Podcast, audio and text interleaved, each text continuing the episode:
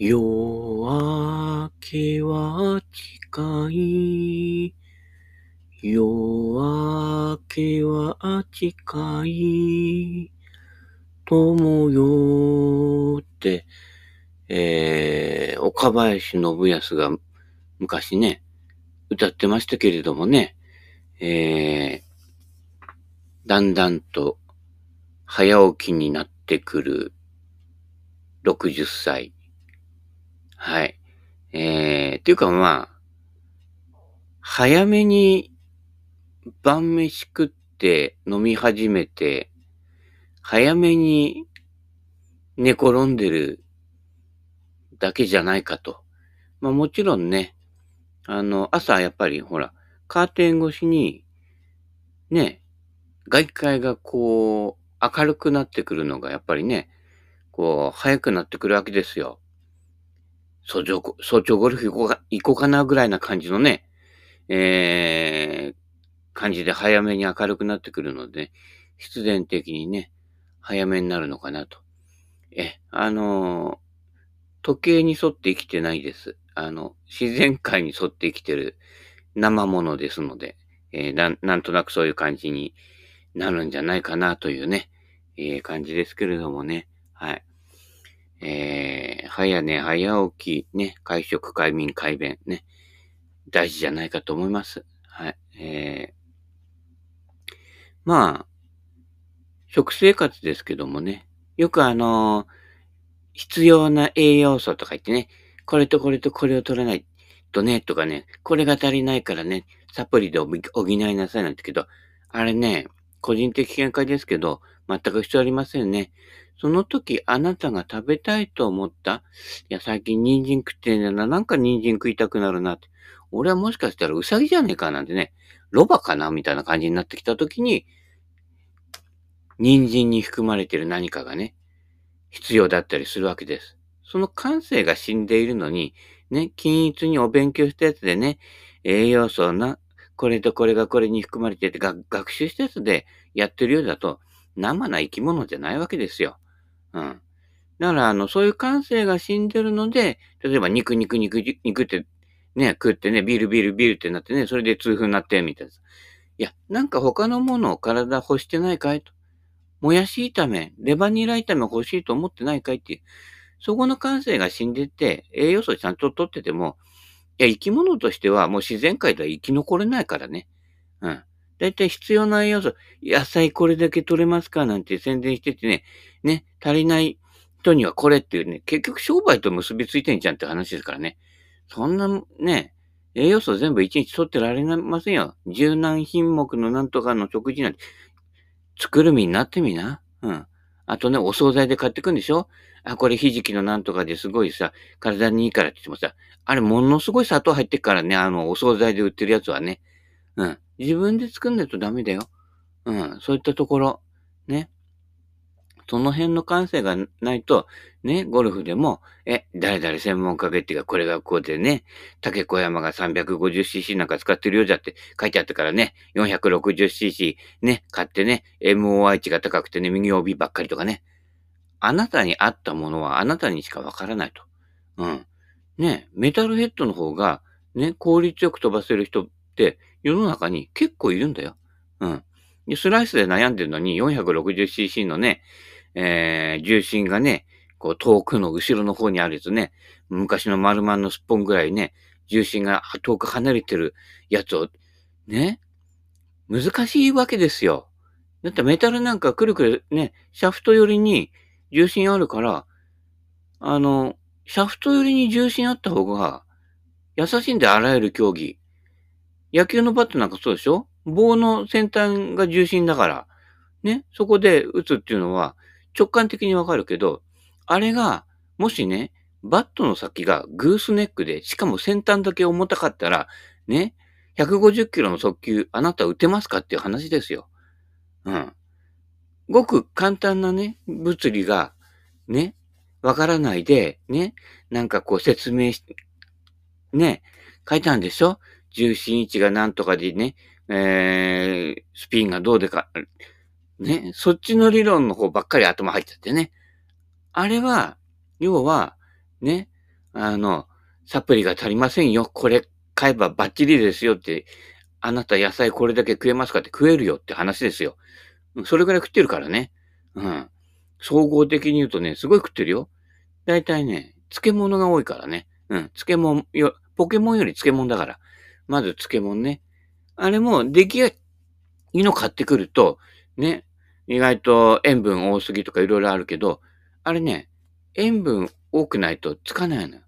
で、ね、塩分多すぎたってね、全部漬物ばっかり食って飯終わるやついるか？っていう話ですよ。ちょっとしょっ辛いものが食欲を増進するわけですよ。うん、これから夏なんかね、うん。まあ、あの、熱中症になったりとかね、うん、なんかもう、いいや、軽いわ、そ、そ、軽いそばかなんかでしとくわ、なるじゃない？その時に、やっぱりね、ちょっとしょっ辛いものを刺激としてね、食うと、ね、まあ結局俺の場合それで酒が進むってことになるわけだけどね。うん。まあ、そういうことよ。だ健康オタクっていうのもさ、健康オタクの早死にっていうのもあるからね。うん。ね、美味しくね。美味しいものを食べるんじゃない？金持ちはすぐ高いとこ行って美味しいものを食べてきたなんてさ、自慢げに Facebook に載せてるけどさ、ね？美味しいもので美味しくものを食べるのよ。うん、安いお惣菜で、安いお惣菜味が濃いから、あれを自分でかさ増しして、ね、2倍ぐらい野菜とか他のものね、油揚げとか足して、かさ増しするわけよ。そうするとちょうどいい感じで、ょっと薄いかなっていうところの境目まで持ってくるわけよ。あんまり薄いと味気ないからね。うん。そこのところ。だから、だから自分で料理しないとその辺わかんないからね。ただ与えられたものをね、あの、ペリ、ペグ、ペリグリーチャムとか与えられてるだけでね、猫大喜びになっててさ、あんた猫扱い、猫以下だからね、家庭の中ではね、犬猫以下だから、あの、旦那の位置はね、気をつけ、気をつけてくださいよね。はい。ね。だから、あの、自分でそういったものもね、ちょっとやってみるとかね。うん。だいたいあの、人間の自立って自分で食材を選んで食材を作って、それで自分で食べられるっていうのが、ね、自立だから、金稼いできてね、貯金通帳に入れるだけのね、うん。それは、ね、家来ですから。気をつけてくださいね。はい。いいように使われてますからね。うん。早いとこね、そういったところからはね、離れてね、自立しないとダメですよ。うん。あのー、やっぱりね、まあいいや、うん。誰って言えるようになっちゃうからね。えー、そういったことで、昨日はそんでね、またあの、某プロゴルファーのね、えー、お膝元行ってね、えー、ゴルフの本とかね、仕入れてきましたよ。お膝元行ったらいなかったけどね。うん。しょうがねえな、みたいな感じでね。もうクラブね、300本ぐらい無理やり置いてこようかと思ったけどね。うん。行ったら結構いっぱい置いてあったんでね、飽和状態だったかなでね、あそこにバーっと置いてくのはちょっとね、かわいそうかなと思ったんだけどね。プレゼントって書いて置いてこうかと思ったんだけどね。えー、まあいいや。それはまた後ほどでね。ねで、本をね、仕入れてきて、えー、成田イオンのところにあるブックオフですけれどもね、えー、無意識のパッティング。これね、デイブ・ストックって知らないでしょ？俺がだからね、70年代結構ゴルフやってた頃ね、結構強かったんですけどね、このデイブ・ストックトンっていうのが、ね、スイング汚いのよ。あのね、フックグリップで、なんかちょっとオーバースイング気味で、しかも飛ばないと。240ヤードぐらいしか飛んでなかったんじゃないかな？うん。ただ、めちゃくちゃね、チップ、チップ、パットうまいのよ。特にパッティング。この人どっからでも入ってくんじゃないかっていう、そういう強さで、えっ、ー、とね、全米プロ2回勝ってるかな。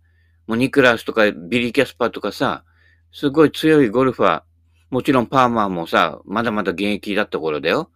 うん。もうニクラスなんかだったら50ヤード以上ってかれるよね。そんな中で、このパッティングとアプローチで、ね、メジャータイトルを取った、すごい人なんですよ。確かね、かまぼこパッター、レイクック使ってたかな？俺もいっぱい持ってたけどね。今1本か2本ぐらいしか置いてないけどね。えー、その人が書いた無意識のパッティングっていうね、あの、変な技術論じゃないの。こここうしてこうやって打てとかね。そういうの多いけれど、そうじゃなくて、どっちかっていうと、こう、インナーゲーム的な、えー、そういった心のね、心の友よじゃないけどね、そういったことのこう、心構えとか向き合い方とか捉え方？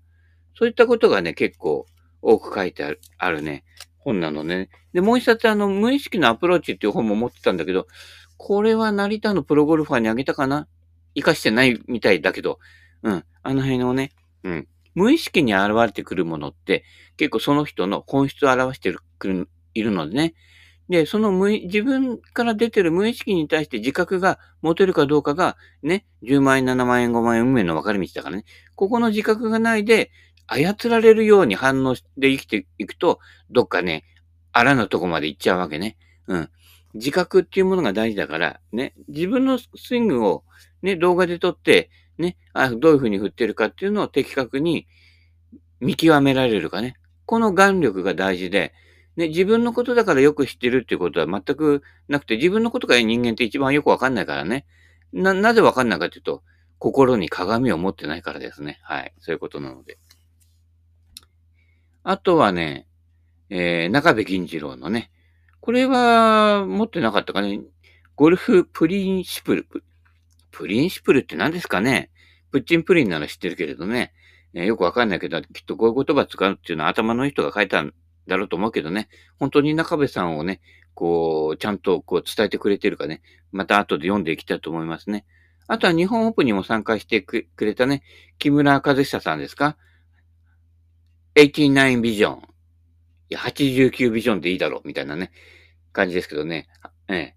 とにかく80代で回るゴルフ。で、たまの80代のゴルフなら人生はすごく幸せって書いてくる。あの人ね、普通に回ってるとね、結構うまいよ。80代前半出てるぐらいな感じだよ。うん。多分これはちょっと謙遜気味ですね。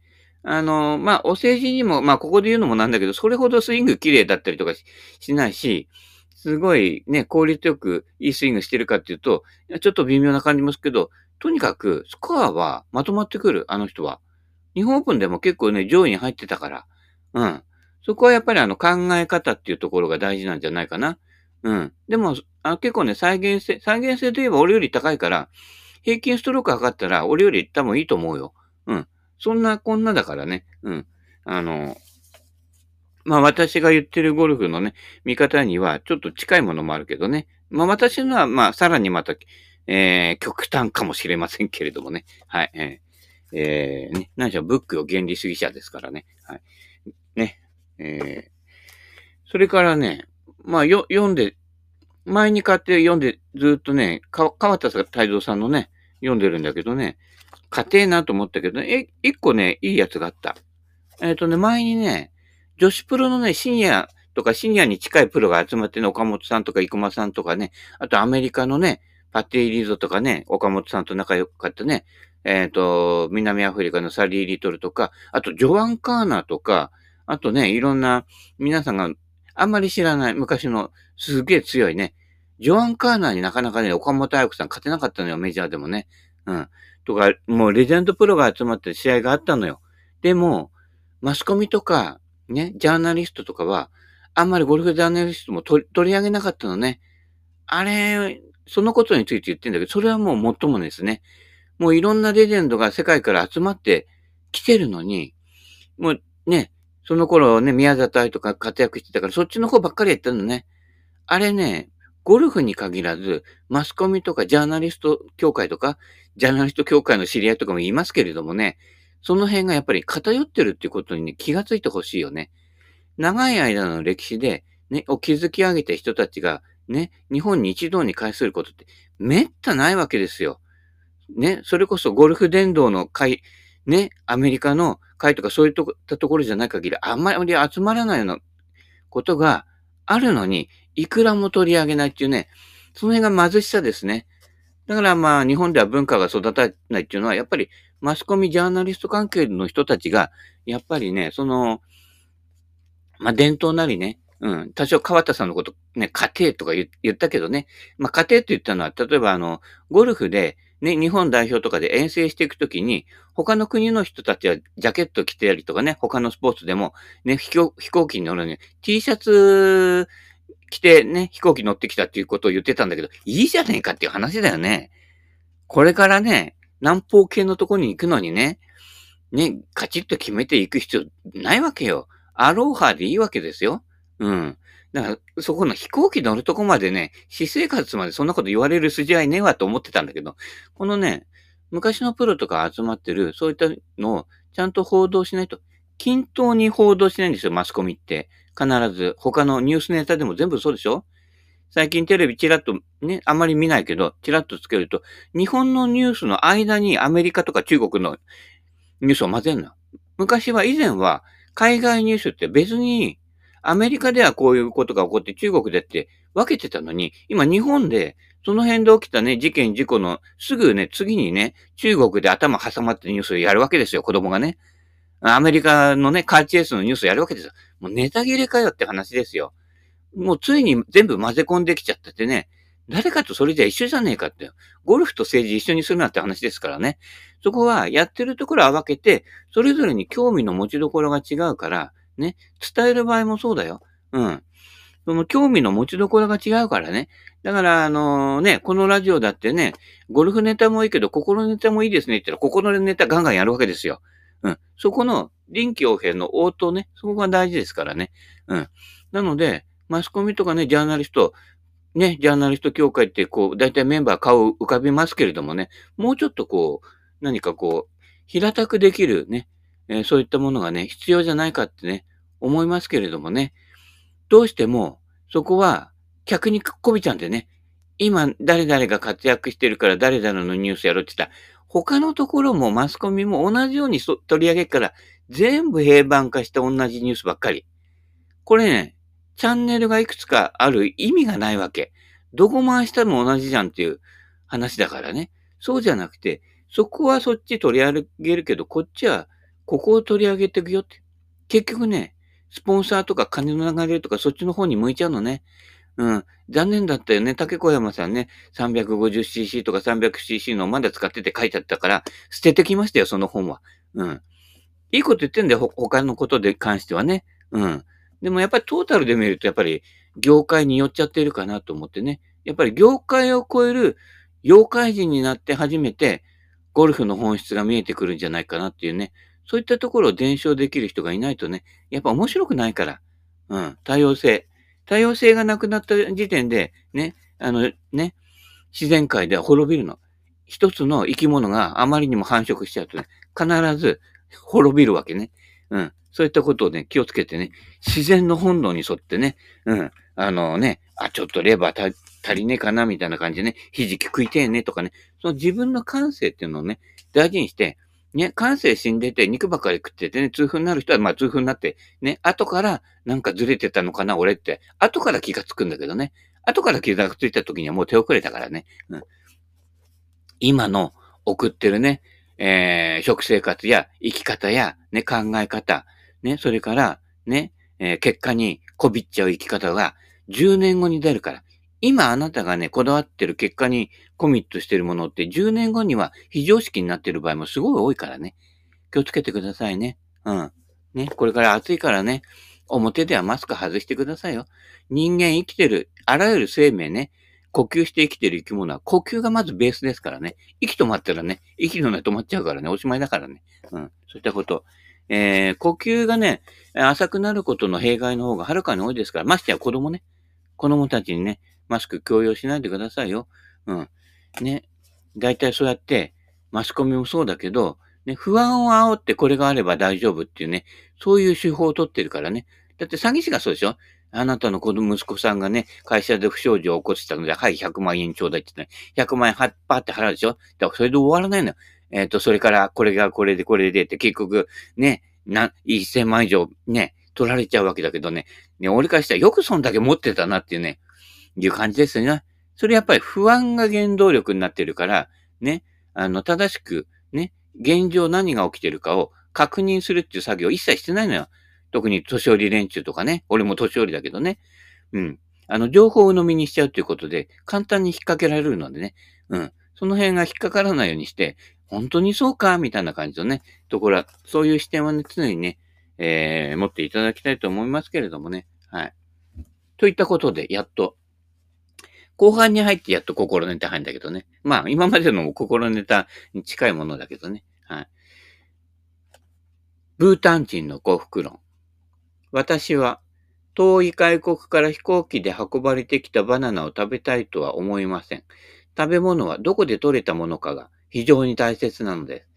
そうだね。昔バナナ日本でもね、ほら日本だってね、そんなにバナナとかで、できるほどね、まあ九州とかの方行けばね、それなりにあったかいけど、ね、関東より北の方でもバナナ育たないわけですよ。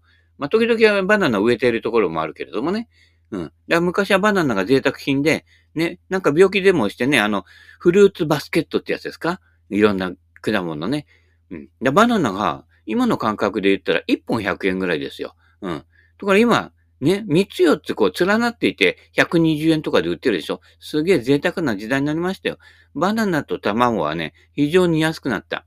卵も昔の感覚で言うと1個100円ぐらいな感じ。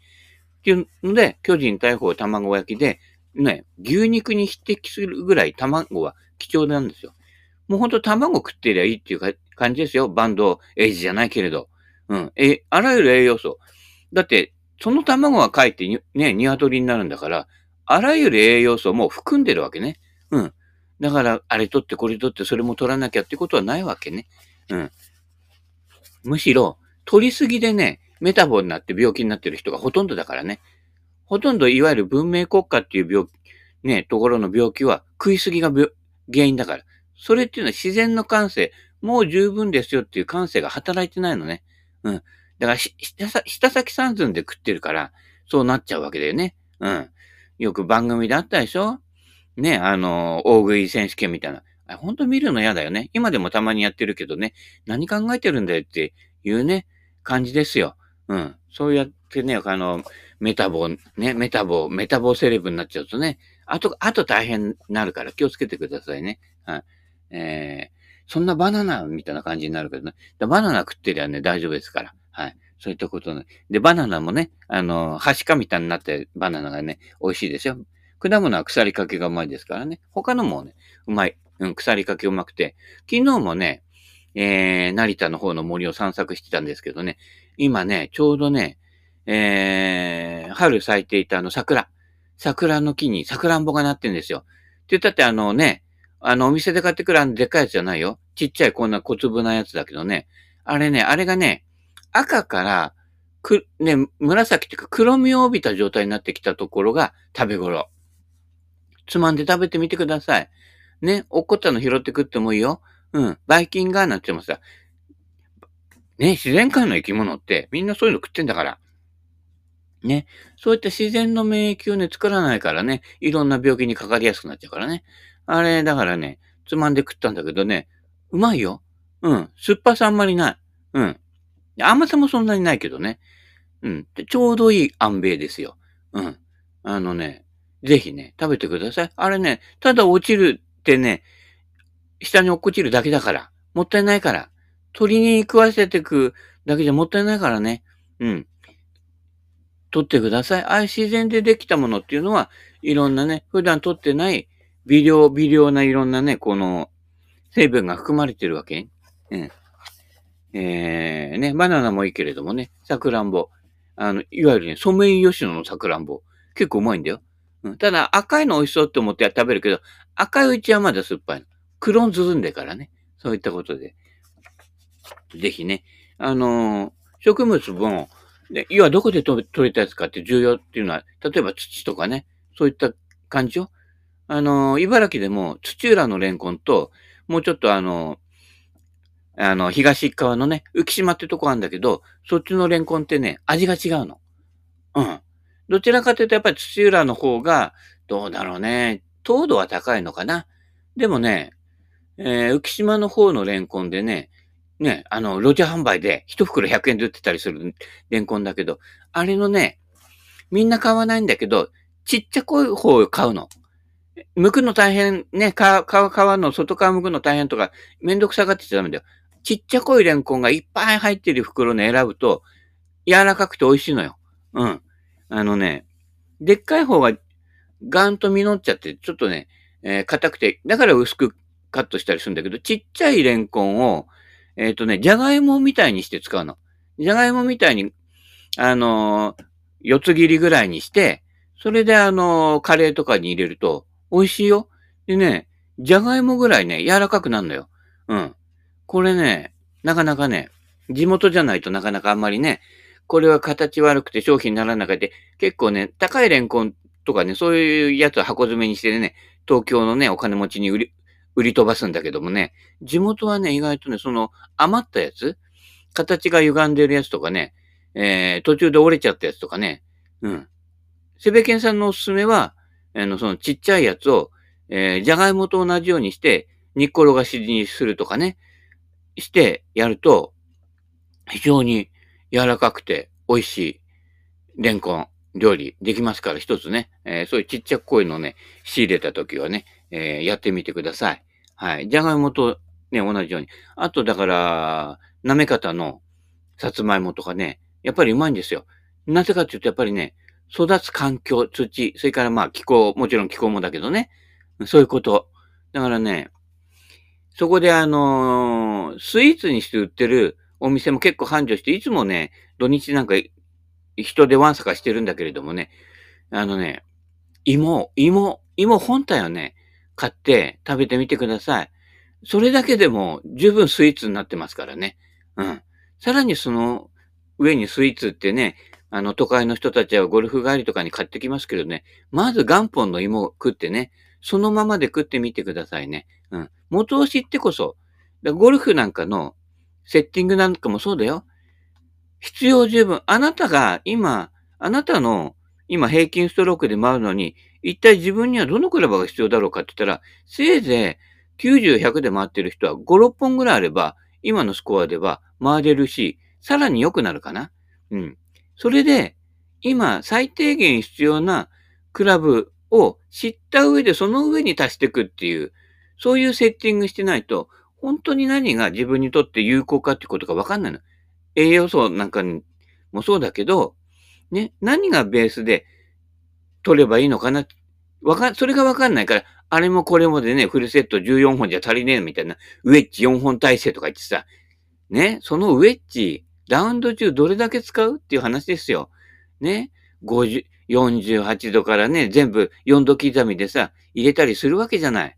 ね。で、いや、もっと足りないからって、今度44度とかね。で、昔の8番やんだよ、44度って言ったらね。じゃあ8番やんで転がせよって話ですよ。うん。いらないんですよ、そんなに。ね。で、飛ばす打ち方と飛ばさない打ち方、この2種類を打ち分けられれば、ハーフセットで済むんだから。で、この2種類を打てない人っていうのは、ウェッジの距離感とか合わせられない。それで合わせられ、クラブでやってるようだと、縦距離合わせる感覚が育ってないので、パターも上手くならないわけよ。ね。すべてパターと一緒だから、ね。150ヤード飛ぶクラブは150ヤード飛ばすクラブじゃなくて、150ヤードまでを打てるクラブ。まずこの認識。あとは、ロフトっていうのは高さを打ち分けるためについてるわけ。無理して低く打ったり高く打ったりする必要がないためにロフトが違うっていうことね。飛距離合わせのためにロフトはついてるわけじゃないっていう。まずこの辺の発想のね、転換からやっていただきたいと。まあそれを極端にしたのが日本オープンだけどね。うん。その辺の何が本当にベースで必要かがわかんないのに、ね、あれもこれもってやってるから、ね、過剰摂取になって、メタボゴルファーになっちゃうわけだからね。その辺よく心得てね、何が本当に必要なのかね、そこから行かないとね、えー、やっぱりね、中心が揺らぐわけですよ。ね、生き方の中心も揺らぐからね、中心がぐらつく、中心ぐらになっちゃうからね、気をつけていただきたいと思います。はい。といったところでまた今日もお時間になりましたので、さよなら、さよなら、さよなら。今、小松正夫バージョンでした。